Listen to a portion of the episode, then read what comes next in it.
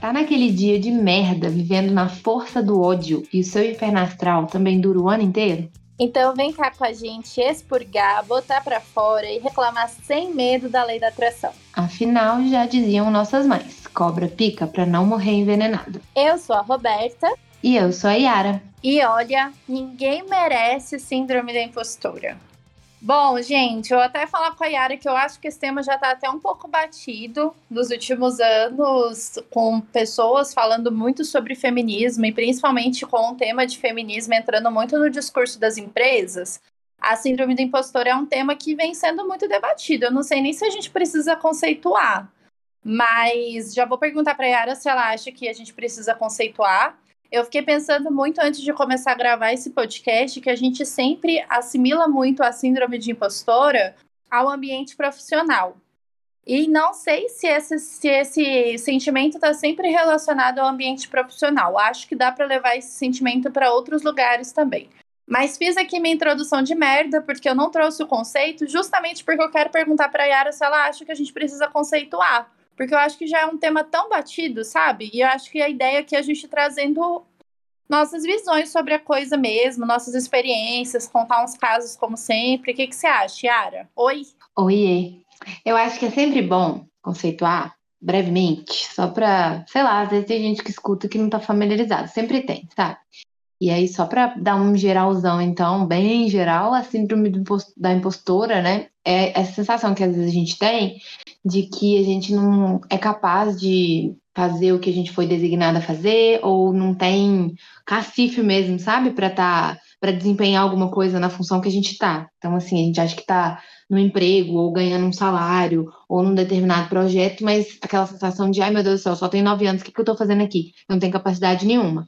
E a discussão é justamente de que isso é um sentimento geral, porque é, muitas coisas são estruturadas para nos fazer sentir assim, porque isso, né, enfim, serve às empresas, ao capitalismo em si. Então é interessante que a gente se sinta sempre menos digna do que, que a gente está recebendo ou do que, que a gente está sendo reconhecida por, para ficar nesse sentimento de dívida, assim. Então é isso, a síndrome da impostura é ter essa sensação de que a gente está para trás, que a gente não merece estar tá ali.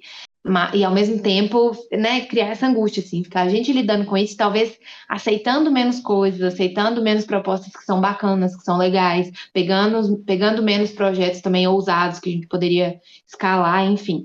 Confesso que eu nunca tinha parado para pensar se ela, se esse sentimento e além do, do âmbito profissional. Mas acho que sim, Hobbes, acho que sim. Mas assim, de qualquer forma, eu já falei que é bom conceituar, já dei mais ou menos um conceito aqui. Se você quiser completar, fica à vontade também, antes da gente começar a contar casos e tal. Não, acho que é isso mesmo, amiga. Eu fico pensando só que é importante considerar também que a gente sempre fala muito da síndrome de impostora tá relacionado a mulheres, né? Tá relacionado a mulheres porque acho que a gente até vai trazer um pouquinho disso, mas homens são criados na nossa sociedade para ter muito mais autoconfiança, principalmente quando fala de mercado de trabalho, assim, né, de ambiente profissional.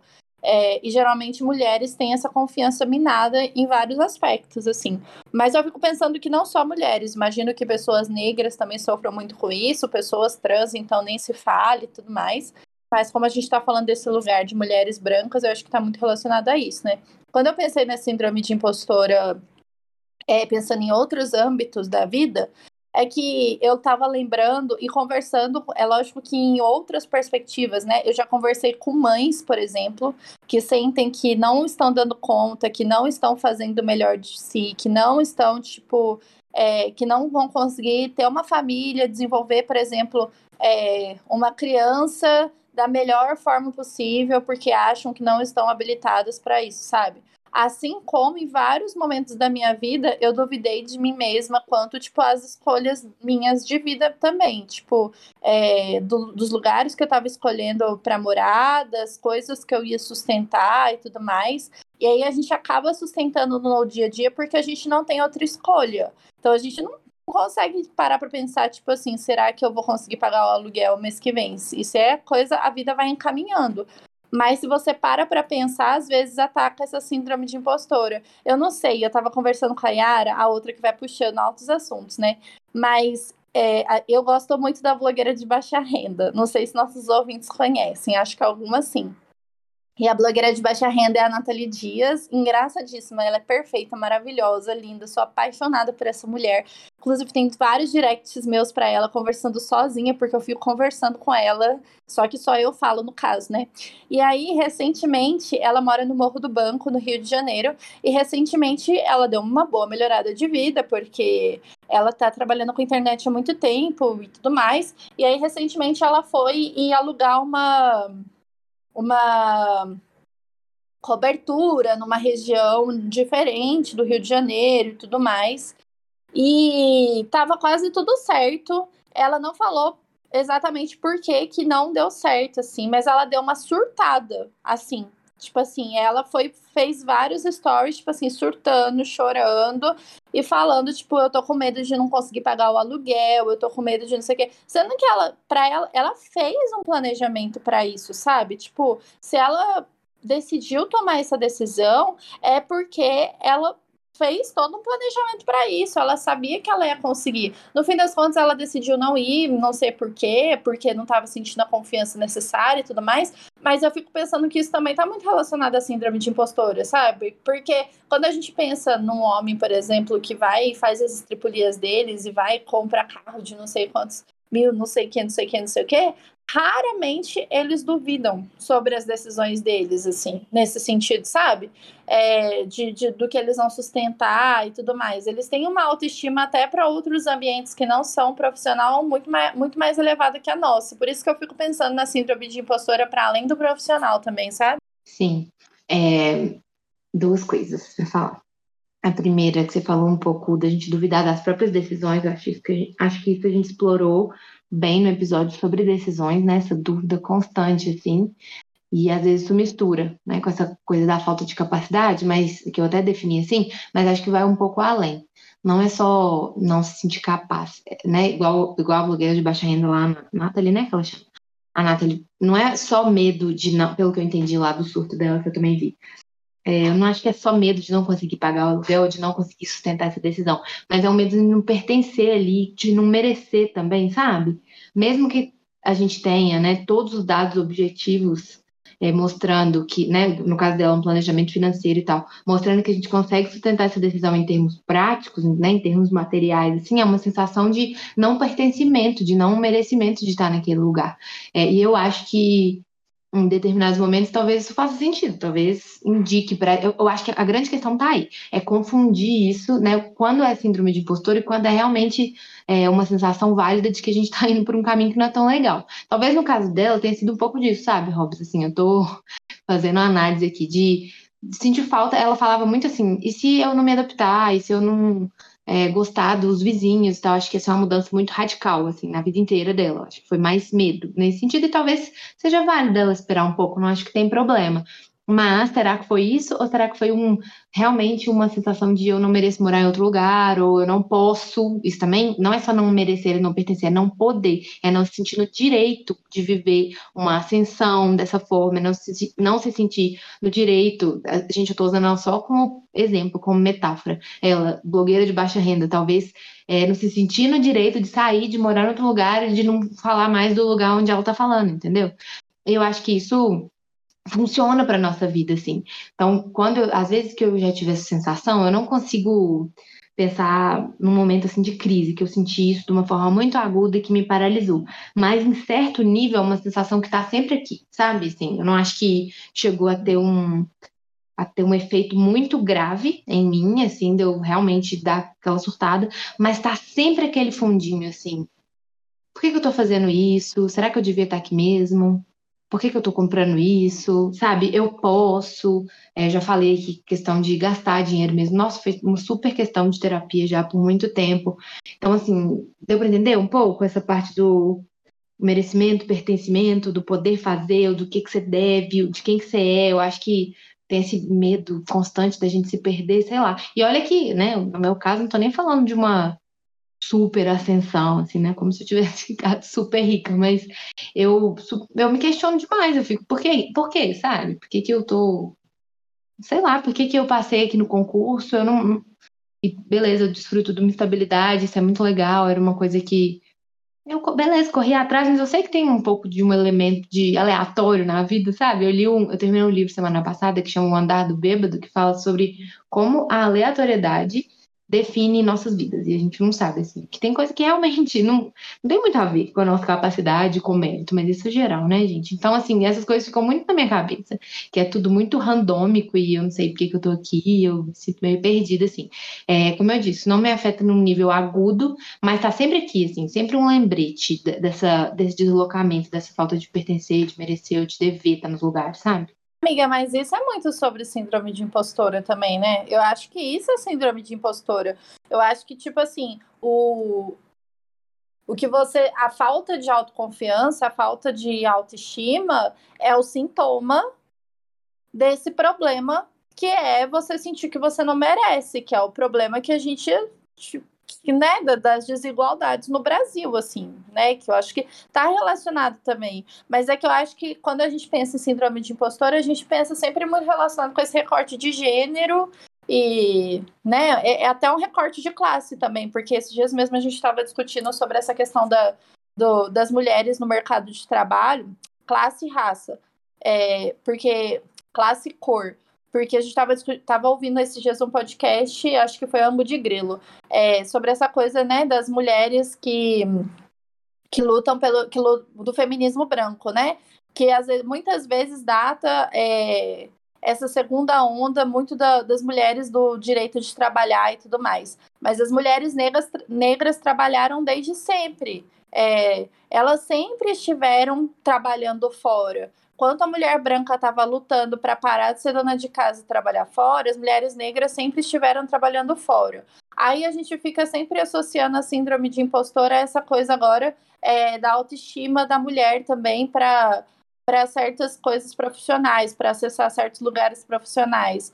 Mas quando a gente fala, por exemplo, das mulheres negras, com outros recortes que não são nossos aqui, eu e a Yara, eu não sei como que isso bate, porque eu acho que é muito mais profundo, sabe? Eu, quando eu penso na síndrome de impostora para mim, eu penso numa síndrome de impostora que é, é difícil para mim, por exemplo, assumir algumas posições no setor de tecnologia que, meu, é, perto de outros tipos de trabalho, é um, não é um trabalho precarizado, sabe? É um trabalho, tipo assim, é, eu poder trabalhar aqui na minha mesinha com o meu computador e aí sim ter essa síndrome de impostora, porque muitas vezes, por exemplo, eu tenho que lidar com questões técnicas que muitas vezes são resolvidas por homens que são desenvolvedores, é um outro nível de, de preocupação, de, é, de, de chega a ser um pouco de egóica perto dos trabalhos precarizados aos quais as mulheres negras sempre estiveram e muitas vezes, eu não sei, muitas vezes elas vão muito mais na raça e na coragem, não sei, sabe? Não sei até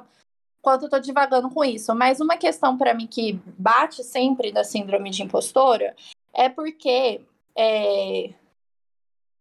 eu não sei, eu acredito muito nas nossas intuições como ser humano, assim. É, eu tenho. Aí a gente volta para o episódio do Jovem Místico. Gente, não sou jovem mística, mas eu tenho uma mãe muito bruxona que sonha com coisas. Me mandou o print de horóscopo hoje. Ah, Yara, você vai me expor mesmo? É desse jeito, então, que a gente vai atuar nesse, nesse podcast? Não custa. E aqui, eu li o horóscopo, concordei e dei corda. Então, assim, a gente, nós somos duas hipócritas. Mas assim, então, tem isso, assim, né? Tipo, a minha mãe tem essa coisa toda muito, tipo, de sonhar com coisas e não sei o que, não sei o que, não sei o que. E eu acredito muito na, na intuição, né, do, do ser humano, assim. Eu fico muitas vezes eu fico com medo de é, deixar de fazer alguma coisa e justificar porque a minha intuição me disse que aquilo não era o ideal, mas na verdade era só síndrome de impostora, sabe? Em relação a trabalho, isso já rolou, assim. É, já passei por momentos, por exemplo, que eu fico, tipo, pensando, ai, acho melhor não ir para esse lugar e achando mil outras justificativas para não ir para um lugar que ia me dar condições melhores de trabalho, sendo que, na verdade, e aí eu fui justifiquei isso um pouco com intuição, tipo, sentir que o ambiente não é legal, sentir que não sei o quê, às vezes até coisas mais materiais que não dependem tanto de intuição, mas na verdade era só síndrome de impostora, eu com medo de, de não dar conta do serviço mesmo, sabe? Então eu acho que a gente acaba confundindo muito, sei lá, Muitas essas coisas assim, eu sempre fico com muito medo, velho, de achar que eu tô sendo super é, respeitando meu tempo, porque eu acho que essa coisa da Nathalie também foi um pouco disso. Eu boto fé que foi isso que você falou, mas eu também acho que foi um pouco dela, tipo assim, ah, eu tô sentindo que eu não vou gostar. Não foi só medo, sabe? Foi o que ela tava sentindo. Ela dizia muito, tipo, eu tô sentindo isso e tal. Aí eu fico sempre com muito medo disso, assim, porque eu acho que hoje, atualmente, no mundo que a gente tá vivendo, às vezes a gente acha que a nossa intuição intuição é muito apurada, mas a nossa intuição ela já tá muito desgastada. Tipo assim, a gente já não tem, ó, já não tem relação com o nosso corpo há muito tempo, a nossa relação com a natureza já não existe há muito tempo. Então a nossa intuição tá muito, muito desgastada. Eu fico pensando nisso, assim, às vezes a gente fica tentando é, acreditar muito na nossa intuição, trabalhar muito isso, acreditar é que a gente, o nosso corpo responde com aquilo que é melhor pra gente, mas na verdade é só capitalismo mesmo, entendeu? É só o capitalismo usando as estratégias dele pra gente, tipo, não fazer as escolhas que, que vão ser as melhores escolhas pra gente. Concordo 100%. É o que, que a gente realmente está sentindo ali. Acho que eu não usei essa palavra intuição, mas foi o que eu quis dizer quando eu falei no início. O que está vindo da gente, o que, que é um alerta legítimo, né? É da nossa intuição, do nosso sentimento, e o que, que é um sentimento fabricado, assim, entre aspas, né? Que está sendo colocado ali. É, é muito fácil de confundir, é muito fácil, você tem toda a razão, assim. Acho que sua colocação sobre as mulheres negras foi precisa. É, provavelmente isso, não, não com todas, né? Assim, é, algumas talvez passem por um processo similar ao que a gente está falando, mas provavelmente bate de outras maneiras. Eu fiquei curiosa também, confesso, nunca escutei, é, escutei nem li nada sobre síndrome da impostura desse recorte, eu acho que é importantíssimo, então achei bem legal. Amiga, desculpa te interromper, mas só para pegar esse gancho, só para não perder esse gancho, é porque eu fico pensando, por exemplo, na minha mãe, né? Que que é uma mulher negra que veio muito, muito, muito no, do interior, assim, de São Paulo. É, e veio para a cidade grande trabalhar como empregada doméstica. E aí, depois, como o, o chefe dela, o cara que, tipo, para quem ela trabalhava, virou para ela e falou assim: Eu vou esperar minha filha crescer, e assim que a minha filha crescer, eu vou te botar dentro da empresa que eu trabalho. E depois disso, ela começou a fazer curso técnico e tal. Tipo, ela fez alguns cursinhos de elétrica, esses cursinhos de horas, sabe? E aí eu fico pensando muito, por que isso, velho? Tipo, ela não tinha outra opção. Entendeu? Ela ia ficar sendo empregada doméstica. Agora, imagina você sair de empregada doméstica, que é um trabalho, né, que você tá ali no lar, que é essa coisa que a gente é ensinado, a gente que a mulher é ensinada desde pequena, não sei o quê. Ela teve 12 irmãos, então ela, tipo, treinou muito em trabalho doméstico para você ir para uma empresa, né, para a linha de produção, velho. Síndrome de impostora deve bater forte, só que você não tem opção. Nas condições dela, você não tinha opção, Fraga. Você ia deixar de agarrar essa oportunidade? Agora, a gente aqui, quando está discutindo síndrome de impostora, é muito no lugar, no lugar de talvez sair de um lugar ok para ir para um lugar melhor, sabe? A gente tem essas opções. Por isso que eu fico pensando muito nisso, assim. Que, que tem uma questão aí que é que é a questão dos nossos privilégios também, né? Tipo assim, a gente tem essa opção até de ter a síndrome de impostora, né? Sei lá. Acho que faz total sentido. Sua hipótese e suas considerações. Acho que provavelmente é por aí mesmo. É, mas também imaginei um, um fenômeno de é ruim, né, que essa palavra tá batida, mas tipo empoderamento, assim, sabe? Que é interessante também, que eu vejo acontecer com algumas mulheres, mas enfim. O é, que, que eu queria comentar? Que você falou um pouco de como que para você bate nessa questão da confusão, da intuição. Para mim, eu acho que, agora, depois que eu falei primeiro que eu consegui formular, que essa síndrome da impostora é, vem dessa maneira misturada com a descrença na meritocracia. Porque para mim é uma coisa muito cristalina que meritocracia não faz o menor sentido. Óbvio, né, gente? Acho que para a maioria de vocês que estão nos escutando, nem acho que vale a pena adentrar, mas as pessoas partem de lugares diferentes e tal. E eu tenho a sensação constante comigo que é tudo meio aleatório, não só por causa desse livro que eu li, mas eu fico. Eu entendo algumas questões, óbvio, né, de condições materiais, mas tem coisa que eu fico pensando, por quê, sabe? Sei lá, só, só calhou de eu estar aqui. E eu, às vezes eu tenho dificuldade, meu, meu ponto é esse, por ter tanto, tanta aversão ao discurso meritocrático, eu tenho dificuldade de, na minha vida, atribuir as coisas que eu consigo, as que eu posso fazer, ao meu mérito, à minha capacidade, entendeu? Eu acho que às vezes eu extrapolo, eu exagero um pouco nessa coisa antimeritocrática. É, e aí eu não consigo, mesmo assim, mesmo que eu faça coisas legais, eu não consigo muito sentir que elas são incríveis ou suficientemente legais. Para mim são só coisas ok. Eu não fico triste com isso, eu acho de boa, eu acho tudo bem. Eu nunca tive pretensão de ser uma pessoa absolutamente incrível. Para mim tá ok ser medíocre, assim, sabe? Eu até brinco com isso. Mas tá ok ser uma pessoa ali parecida com as outras, sabe? Quero ter uma vida legal, quero ser feliz, assim, mas não tenho pretensões escalafobéticas gigantescas. Não é minha praia isso. É, então eu fico meio nesse lugar de, tá, eu tô aqui porque aconteceu de estar aqui, eu fiz algumas coisas, mas eu fiz essas coisas porque eu tive várias condições que outras pessoas não tiveram. Ao mesmo tempo eu não tô no lugar melhor ainda, talvez porque eu não tive tantas condições quando quanto outras pessoas tiveram. Então acho que eu fico me posicionando tanto em termos das condições de vida e da, do fator aleatório da vida, que eu não atribuo muitas coisas a mim. Deu para entender? Assim, então, como eu disse, embora não seja algo que me paralisa, a minha vem nesse formato, Robes, nesse formato de, tá, eu não sou nada demais, e ok, entendeu? É, mas isso é meio louco, às vezes eu sinto que me atrapalha. Eu nunca senti um dano, pelo menos não percebi.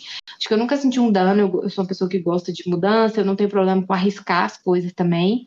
Acho que essa postura acaba que me deixa um pouco é, destemida, que eu não tomo muito as coisas para mim, nem as positivas, nem também os grandes erros. Eu acho que eu consigo lidar ok, assim. Eu sei que as circunstâncias é, afetam muito, mas, enfim, acho que às vezes pode, pode afetar de alguma maneira, assim. Ficou um pouco confuso, mas deu pra você entender o raciocínio? Amiga, devo te acompanhar e eu sinto 100% a mesma coisa. O que para mim é uma coisa muito louca e eu vou entrar numa coisa, se você se achar que você tá, que tá técnico demais, você me fala. Mas eu acho que não vai ficar, não. Acho que eu vou conseguir explicar. Porque eu acho que vai dar para explicar isso que você sente falando sobre o meu trabalho. Que o meu trabalho hoje envolve fazer com que as empresas consigam aumentar o tráfego orgânico do site delas. Ou seja, envolve fazer com que mais pessoas estejam entrando no site de uma empresa. Basicamente é isso. Só que para fazer com que isso aconteça, geralmente a gente trabalha muito com motores de pesquisa. O principal motor de pesquisa que a gente trabalha é o Google, né? As pessoas vão pesquisar alguma coisa no Google, eu quero que a minha, minha empresa apareça lá nos primeiros lugares para você clicar e acessar minha empresa e ver o produto e tudo mais. E é, tem todo o esforço que eu tenho que fazer. Então, tipo assim, tem uma série de práticas que eu adoto, que é o meu trabalho, é, para eu conseguir ficar nesses primeiros lugares do Google para fazer com que as pessoas acessem o meu site. Só que, de tempos em tempos, todos os dias, o Google faz pequenas atualizações que impactam nesse ranqueamento dos sites que estão lá na, na, nas páginas de busca. E de tempos em tempos, o Google faz o que a gente chama de Core Update, que é uma, uma atualização chave. Geralmente tem uma, no máximo duas atualizações chaves por ano, assim. São atualizações muito grandes que fazem muita movimentação na, nas páginas do Google e tudo mais. E o meu trabalho é um trabalho que você consegue visualizar os resultados dele. Tipo, mesmo assim.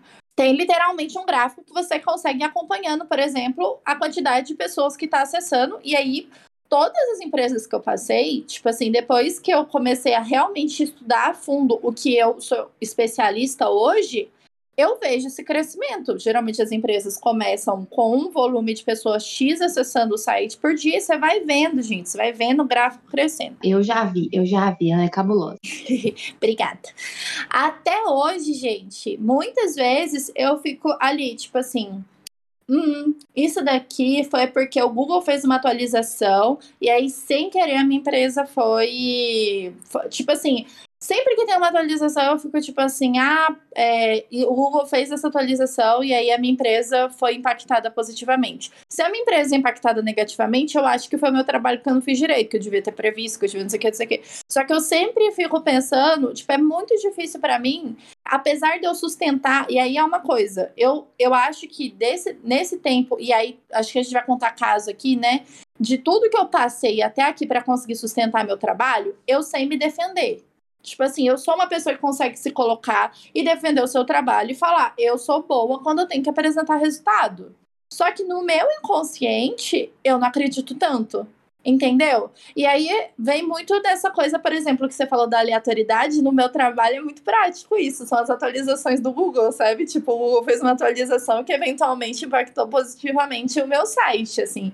Mas não é, isso não é verdade, sabe, amiga? E você diz que isso para você, tipo, não importa tanto. No meu caso, por exemplo, importa muito, porque, por exemplo, eu não tô num emprego estável, sabe? Quando a gente fala profissionalmente, ou tipo, a Yara, por exemplo, é concursada, ela tem um plano de carreira ali que ela quer permanecer ali. Eu não, velho, eu tô no mercado, eu tô no emprego no momento, que eu tô feliz no meu emprego, tipo assim, não pretendo sair, mas vai saber se a empresa vai me demitir amanhã, sabe? E tem uma coisa também que que é isso, tipo assim, é, é, os salários, recentemente mesmo saiu uma pesquisa de salários da minha profissão. Minha profissão é uma profissão muito, tipo assim, tem poucas pessoas que fazem isso no Brasil.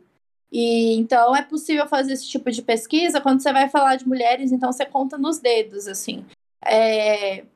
E é absurdo, gente. Tipo assim, é sei lá, eu fui bater os salários, assim, os salários que eu já tive e tudo mais com essa pesquisa, é muita diferença. Então a gente tá sempre almejando, sabe? Então faz muita diferença eu acreditar no meu trabalho, porque é isso que vai me impulsionar para a próxima linha de salário. E aí, o, outra coisa, que nessa, pesqui nessa pesquisa tinha diferença de salário entre homem e mulher. E, gente, é muita diferença é diferença, tem, tem linha que bate uma diferença ali de 200, 500 reais, mas tem linha, por exemplo, analista sênior e coordenador de SEO, bate diferença de mil reais para cima entre homem e mulher, entendeu? Se isso não é efetivamente uma coisa concreta, se a síndrome de impostora não existe concretamente ali, assim, eu não sei o que prova que, não que existe, sabe? Faz todo sentido. É, quando eu falei assim que não importa, né, não afeta, não no sentido de eu ter uma crise aguda de me sentir péssimo profissional ou péssima pessoa, mas eu concordo 100% com você que a, a visão que a gente tem da gente mesma, da gente acreditar e da gente também é, acreditar nessas provas concretas de que o trabalho está dando certo é importantíssimo para continuar. Então, meu trabalho não é, não é nesses termos, são outros tipos de projetos, de intervenção, de atendimento, de orientação para as pessoas, né? Que eu faço, mas faz total diferença, assim, eu estudar um projeto, embasar uma coisa tecnicamente na minha área, eu saber que eu estou entregando uma coisa muito legal, assim, que faz muito sentido para a instituição e tal, faz muita diferença, sem dúvida, isso aí importa para mim demais. E eu, eu acho que uma coisa que ajuda muito, eu pensei nisso quando eu mesma falei aqui. Ah, não, eu já vi, porque eu lembro. Uma vez você me mostrou uma diferença de um gráficozinho, assim, não lembro em que contexto, quando a gente trabalhava mais próxima, mas eu achei muito legal isso que você falou. Então, eu meio que fiz essa função, assim, eu falei, é, a Hobbs é cabulosa. O tanto que ajuda essas pessoas do nosso lado, né? Essas outras mulheres, provavelmente.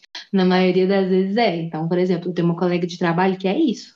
A gente constantemente revisa o trabalho uma das outras, com todo mundo, né, que está na mesma profissão, mas nós duas especialmente, a gente está sempre elucidando uma força e, e, fazendo crítica no sentido, né, de construir ele junta, mas eu vejo que a nossa função ali, entre nós duas, é mais de apoio mútuo do que de construção técnica mútua. Assim. Técnica também, que é a nossa função. Mas às vezes a gente falar, amiga, está maravilhoso, amiga, você fez a intervenção certa, você arrasou, era isso mesmo que tinha que falar. Ou isso mesmo, beleza, ou vai, vai por esse caminho. E o tanto que isso faz diferença. Eu sinto muitas vezes que ela me segura, assim, sabe? Que a gente se segura, isso é muito legal. Porque eu, conversando com ela, eu fico, meu Deus, eu sou ótima profissional. Entendeu? E, e, eu acho que o contrário é a mesma coisa. É muito legal, porque é uma pessoa que é, no outro é sempre mais fácil, né? Na outra é muito mais fácil falar, nossa, Roberta é cabulosa. Para mim tá muito claro que a Roberta é cabulosa. É sempre igual, para mim é muito claro que essa colega minha sabe pra caramba e é muito cabulosa. É, então a gente identificar isso na, na pessoa que tá próxima, né? Na mulher que tá próxima, é mais fácil. Tá muito legal tá junto nessa jornada. Nossa, eu acho que as mulheres que estão ao meu redor no ambiente de trabalho fazem toda a diferença, assim. Pra eu conseguir me, me, for, me formar e Ai, eu tive muitas mulheres, tanto no processo de mentoria para desenvolvimento profissional, quanto nesse de apoio mesmo. Hoje mesmo eu estava chamando uma amiga aqui e falando: Ô, oh, amiga, acho que eu tô com uma noia, me ajuda aqui e tal. E ela me respondeu: Ah, aí eu, ela foi falou assim: é noia mesmo, mas eu tô aqui para isso, tá tudo bem, porque a gente tem essas noias, eu tô aqui para isso.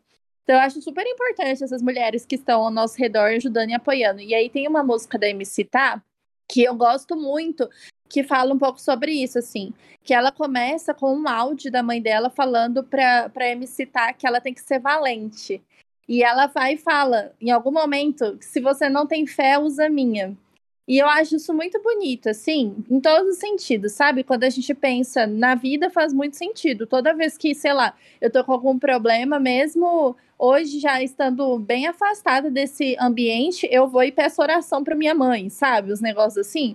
Mas no ambiente de trabalho, toda vez que uma amiga tá muito insegura para uma apresentação, tá muito é, sei lá, sentindo que, que não tá indo bem, alguma coisa do tipo, eu sempre tento desenvolver um papel de, ó, tá sem força, eu tô fazendo você acreditar, eu tô acreditando no seu trampo. Eu acho que tá fazendo todo sentido. Se tá sem força, pega um pouquinho da minha força, o que der aí, vai. Vai na cara e na coragem, eu tô aqui atrás meio que apoiando as suas costas, sabe? Eu fico pensando muito nessa figura de outras mulheres apoiando as costas de outras mulheres.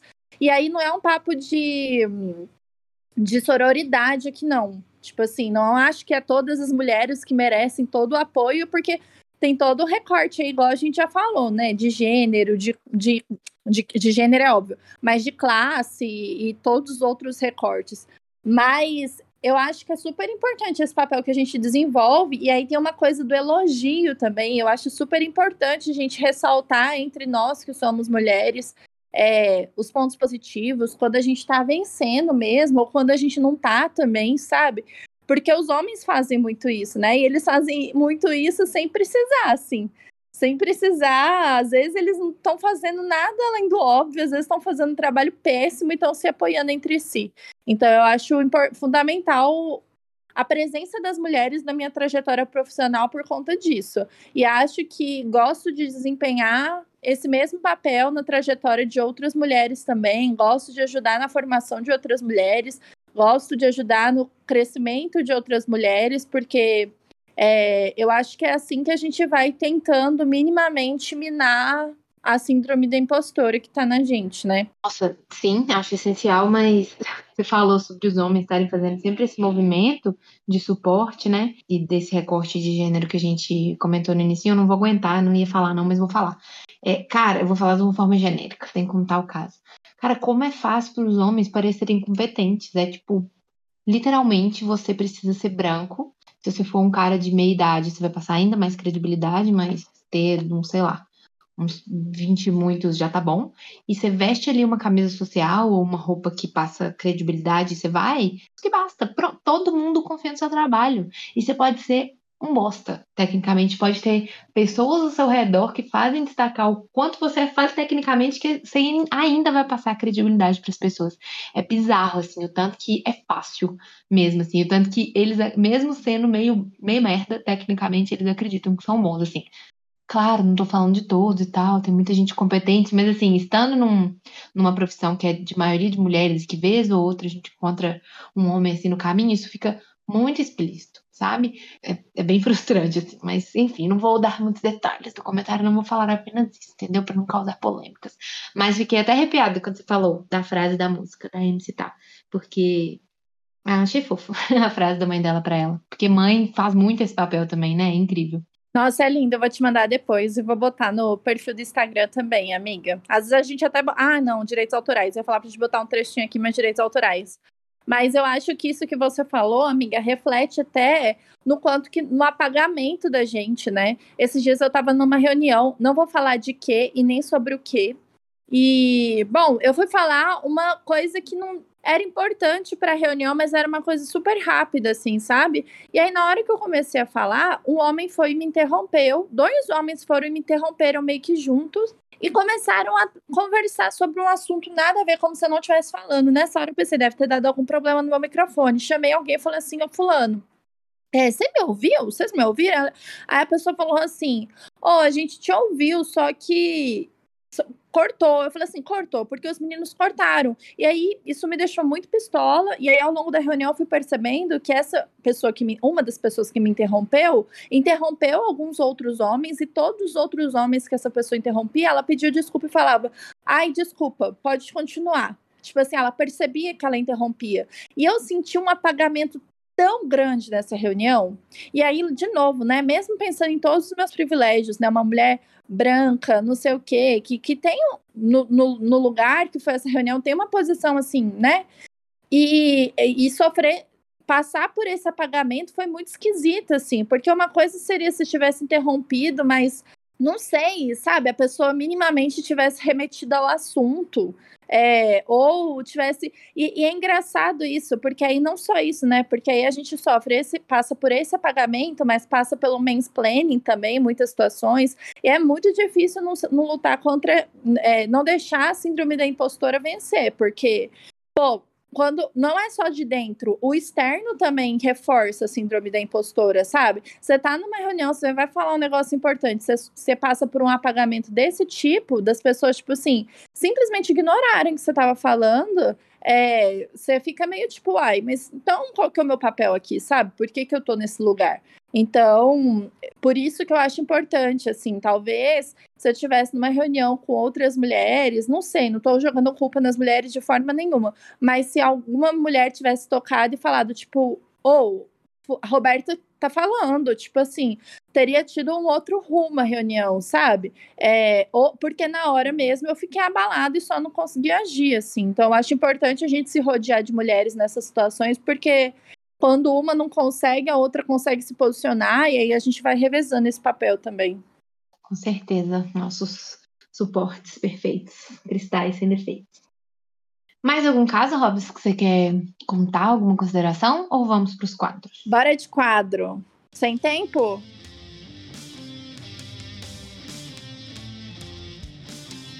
Vamos, pode começar com o seu sem tempo. Vou começar com o meu sem tempo, então.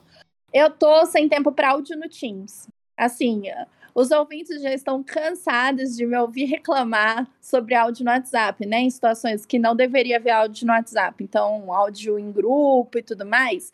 E aí, o Teams, que é essa ferramenta que eu já não suporto, não suporto, gente. Eu não sei porque as empresas não adotam o, as ferramentas do Google para resolver seus problemas porque a ferramenta da Microsoft é péssima, o Word é péssimo, tudo é péssimo, tudo é um lixo, o Teams é um lixo, vive dando problema, você não consegue entrar na reunião, aí cai, e ninguém consegue trabalhar. Aí a Microsoft, ao invés de pensar no melhorar a sua ferramenta, não, vai desenvolver mais funcionalidade bosta. Aí desenvolver o quê? A funcionalidade de áudio no Teams, gente. Áudio no Teams. E aí, as pessoas simplesmente mandam, tipo assim, Sabe aquele protocolo do WhatsApp que a gente conversou no, no, no, episódio sobre o WhatsApp? De pelo menos você mandar o assunto do, do áudio? Não, a galera já chega, não dá nem oi, boa tarde. A galera já manda áudio no Teams. E, cara, isso tem me estressado tanto nos últimos dias, tanto, que eu tenho feito é ignorar. Ai, gente, eu não quero ser demitido. Tomara que as pessoas do meu trabalho não me achem lixo por causa disso.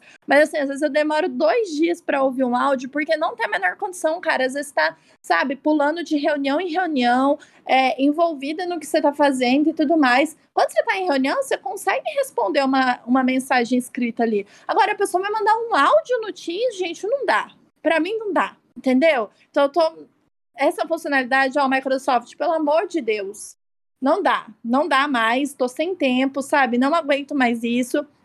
E se as pessoas puderem parar de usar também, eu ficaria muito grata. Eu amei. Eu consigo o quê? Perceber o seu ódio. Porém, o meu sem tempo é algo inédito nesse podcast que nunca aconteceu. Que é, eu não tenho sem tempo. Nada me abala essa semana e eu vou explicar por quê nem a voz de Roberta, indignada com o áudio no Teams, que racionalmente eu entendi, mas não conseguiu ir para o plano do sentimento. Nada está me mobilizando de ódio, porque eu simplesmente estou no final da minha terceira semana de férias. E eu passei oito dias na Bahia, e eu não conhecia a Bahia. E agora eu conheço a Bahia, e meu Deus, que lugar maravilhoso. E todos os meus amigos já estão cansados de me ouvir falar isso, porque desde o dia que eu voltei, eu só falo que a Bahia é um lugar maravilhoso voltei simplesmente plena. Obviamente, eu volto a trabalhar semana que vem. Eu vou ficar plena mais umas 48 horas depois que eu voltar, ou menos. Mas eu estou aproveitando esse momento. Eu estou no Nirvana, nada me abala. Pode mandar áudio onde quiser. Recebi mensagem de trabalho na praia, respondi com a educação que estava de férias e voltar e dava notícias no dia 22. Recebi algumas, acho que umas quatro ou cinco vezes. E nem isso me abalou, entendeu? Então nem um áudio me abalaria.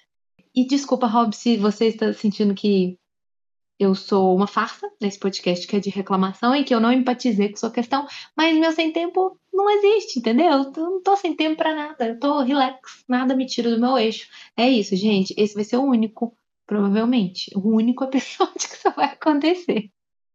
Ai, amiga, pior que eu não consegui sentir nem inveja, que eu tô tão feliz de você ter tirado férias, ter conhecido Bahia e de estar tá feliz com tudo, que eu tô só feliz também. Até tranquilizou meu coração aqui. Em breve serei eu, entendeu? Em breve, em breve tá chegando, Jesus tá chegando. Acho que eu entro de férias de 18 de dezembro. Forçada, forçada, porque eu queria tirar 10. Olha, olha aí, a empresa me dá 10 dias de férias, eu tinha organizado todas as minhas férias, e aí a empresa resolveu dar mais 20 dias de férias. Só que antes a empresa ia dar tipo 16 dias e ia cobrar só 10. E agora vai, vai dar acho que 20 dias e vai cobrar os 20 dias.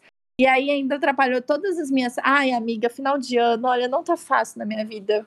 Nossa senhora, eu tô assim completamente surtada, gente. Eu tô surtada com trabalho, tô surtada com. Até, até com as minhas séries eu tô surtada. Aí tem casamento que, que eu vou ser madrinha. Aí tem que organizar a viagem para São José, organizar a viagem para aproveitar férias, organizar. Organizar o, o, a entrada de duas pessoas no serviço e, e tá cobrindo outras pessoas no serviço, e Cali passando mal, e não sei o quê. Então, ai, olha, amiga, eu tô sentindo o Sem Tempo por, por nós duas. Pode aproveitar o seu momento aí, porque, sabe? Eu fico sentindo que você tá falando da Yara no passado, porque eu tive um mês insano, né? Em outubro, que tudo aconteceu, assim. É, e aí agora, logo depois vieram as férias, e eu fiquei sem ver notícia também, eu não fiquei muito, muito conectada, só entrava para fazer idiotice no celular ou postar alguma coisa idiota, é, e só, assim, então eu tô realmente bem relax. Mas vai durar pouco, assim, daqui a pouco seu momento chega. Só digo uma coisa, vai pra Bahia. Ô, gente, o que, que vocês estão fazendo aqui? Vai pra lá, entendeu? É tão perto. Sul da Bahia é maravilhoso. Que lugar, que lugar. Amiga, mas é, é isso, né? Porque aí a gente sai de férias, porque aí é isso, o momento pré-férias é um momento terrível. E eu espero que o seu momento pós-férias seja bom, porque geralmente momento pós-férias também é aquele momento que você pede para Deus te levar, né? Claro que não vai ser bom, vai ser terrível. Semana que vem na gravação a gente se encontra e descobre o meu estado de espírito, mas não tem como ser bom. Mas tudo bem, eu ainda tenho aí mais dois dias e algumas horas e, e é isso. Aproveita, amiga, se joga. E bora de alto deboche? Bora. Eu fiquei até na dúvida aqui é, de que, que eu escolhi como auto-deboche. Que eu vou continuar na minha. Eu ia falar um auto-deboche que era um desdobramento do episódio de mudança, que aconteceram duas situações muito auto-deboche, mas vou deixar para o próximo, porque hoje eu tô, estou na vibe relax, então vou me manter contando sobre minha vibe relax. Que foi, quando eu entrei de férias, eu, eu decidi que eu queria uma coisa muito inútil para fazer, tipo jogar um joguinho. E eu não sou muito de jogos assim, né? Eu não gosto muito nada na frente. E eu resolvi baixar Candy Crush. Gente, voltei no tempo para 2000 e não sei quantos e estou igual uma pessoinha, uma senhorinha viciada em Candy Crush nas minhas séries. Terminando, eu vou tirar do celular. Geralmente eu jogo antes de dormir, me dá muito soninho. Eu vejo aqueles docinhos trocando de lugar, acho tudo de bom. E aí o Daniel fica me zoando, falando que eu tô viciada em Candy Crush. E aí ontem ele falou isso: Nossa, já vai jogar Candy Crush? E eu, Ah, não, mas eu nem joguei hoje ainda. Ele riu muito. Então, minha, no auge da minha terceira semana de férias, eu já passei muitos níveis tô ótima, cheio de docinhos especiais, tá, tá uma loucura, assim, ontem eu passei mais de 20 níveis seguidos, assim, ó, só de tantos docinhos especiais, e tá sendo esse meu entretenimento. Ok, é um pouco triste, é um pouco triste, mas é porque eu viajei, aproveitei tudo mais, mas teve uns momentos que eu queria só esvaziar minha cabeça, não queria nem conhecer nada novo, não queria nem ver, nem conversar, nem nada, apenas, apenas deixar meu cérebro derreter e é isso, gente. Meu alto deboche aqui, eu estou há três semanas jogando Candy Crush. Amiga, não acho triste. Eu acho super importante você conseguir ter esses momentos que você pode só jogar Candy Crush, porque eu, por exemplo, tem momento que eu quero parar para assistir uma série e eu não consigo, e aí eu sinto que é o capitalismo me consumindo e eu não conseguindo deixar o anticapitalismo vencer dentro de mim, sabe? porque eu paro para assistir série começo a pensar em todas as outras coisas que tem que fazer, então eu acho que quem consegue parar para jogar Candy Crush, tipo assim, é aquela pessoa que define o que quer fazer e faz o que tem que fazer mesmo que seja só relaxar. Mas você foi contando, aí me lembrou. Tem um cara que eu sigo no, no TikTok. Eu não sei se eu sigo ele, mas os vídeos dele aparecem muito para mim. Que eu adoro velhinhos bravos, né? Velhinhos estressados, não sei o que, não sei o que, não sei o que. E aí ele tem um pai que é mais velho e ele irrita muito o pai dele. E o pai dele fala muito palavrão e xinga muito ele e tudo mais. E aí esses dias ele, o pai dele tava. É o do suco de maçã?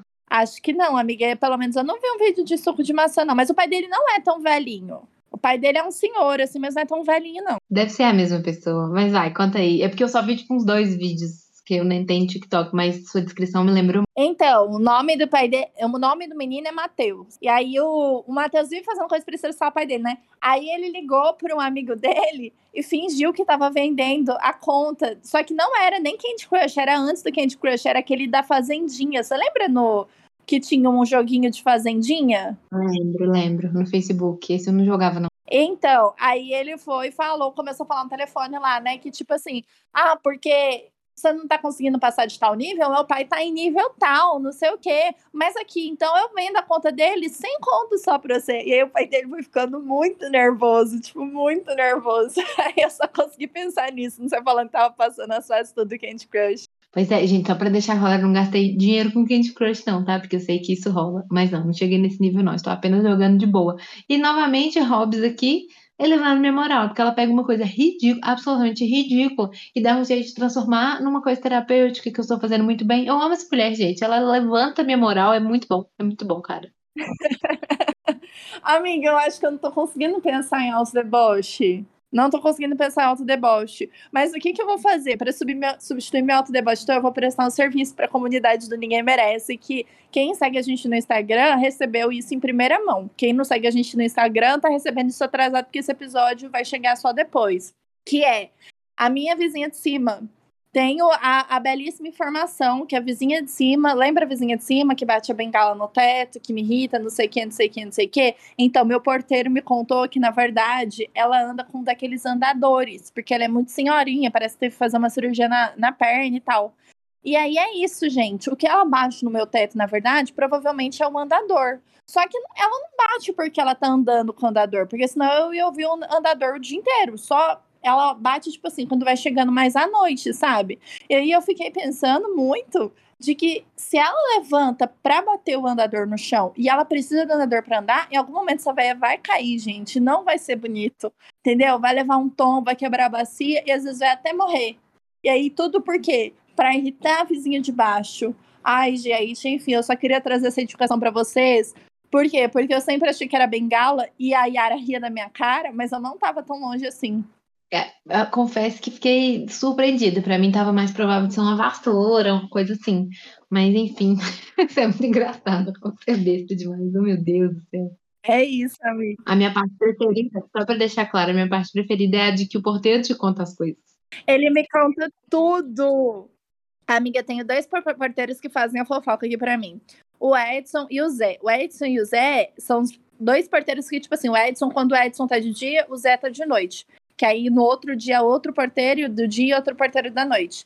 E o Zé é ótimo, porque ele me conta fofoca assim, sem eu precisar pedir. Esses dias eu descobri, gente, que tem um vizinho meu que fuma até crack aqui dentro. Já me contou altas tretas. Ele me contou que tinha uma mulher aqui que era prostituta e que vivia batendo é, polícia aqui no prédio, porque os caras vinham e aí não pagava ela, e aí ela arrumava o um escândalo, não deixava os caras sair e batia até a polícia, que era um escândalo só, mas parece que ela não mora mais aqui.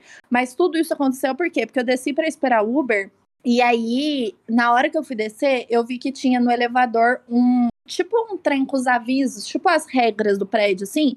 E aí eles tinham sublinhado todas as regras que falam sobre barulho, sobre festa, barulho, é, sobre som até tarde, não sei o que, não sei o que. Aí eu fui pra Edson e falei assim, Edson, me conta um negócio aqui, porque final de semana eu não tava aqui, né? Eu falei, me conta aqui, rolou alguma treta aqui no final de semana, porque colocaram o negócio, as regras ali, tudo sem avisar. Ele foi me contar que tem uma mulher que mora aqui, aí ela leva chama sete, oito, dez mulheres para casa dela, e aí elas ficam fazendo festa e não sei o que, e tava incomodando muitos vizinhos, então é por isso que provavelmente colocaram as regras lá. E aí a gente foi emendando no incômodo do vizinho e chegamos na véia de cima, entendeu?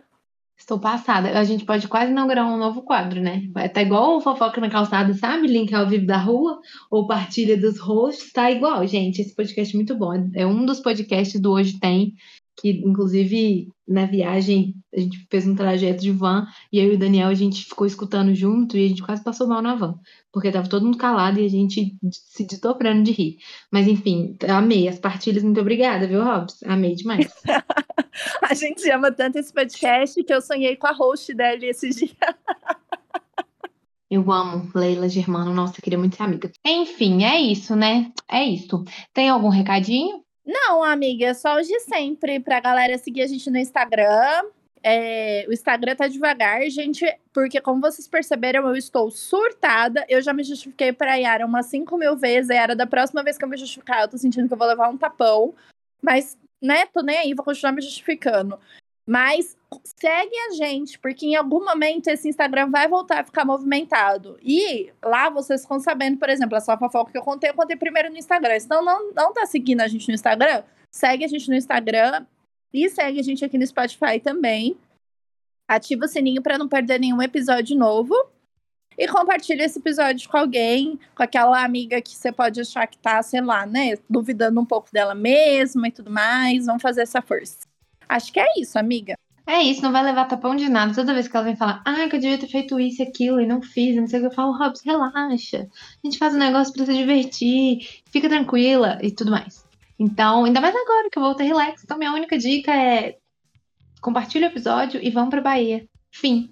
Ponto final. Essa é a receita pra felicidade. Amiga, é melhor você ficar menos good vibes, que você acha que você tá no limiar, assim, ó. Se você der mais um passinho em direção a good vibes, o negócio aqui vai ficar tenso. Não, olha, por favor, me respeite. Não tem jeito, não. Eu, eu só estou assim, tranquila. Eu continuo uma pessoa crítica e com noção, tá bom? E segunda-feira que eu volto pro capitalismo, eu vou voltar a ser estressada. Agora, não me ofenda. Não fale que eu estou no limiar do good vibe sem noção. Não aceito. Obrigada, capitalismo.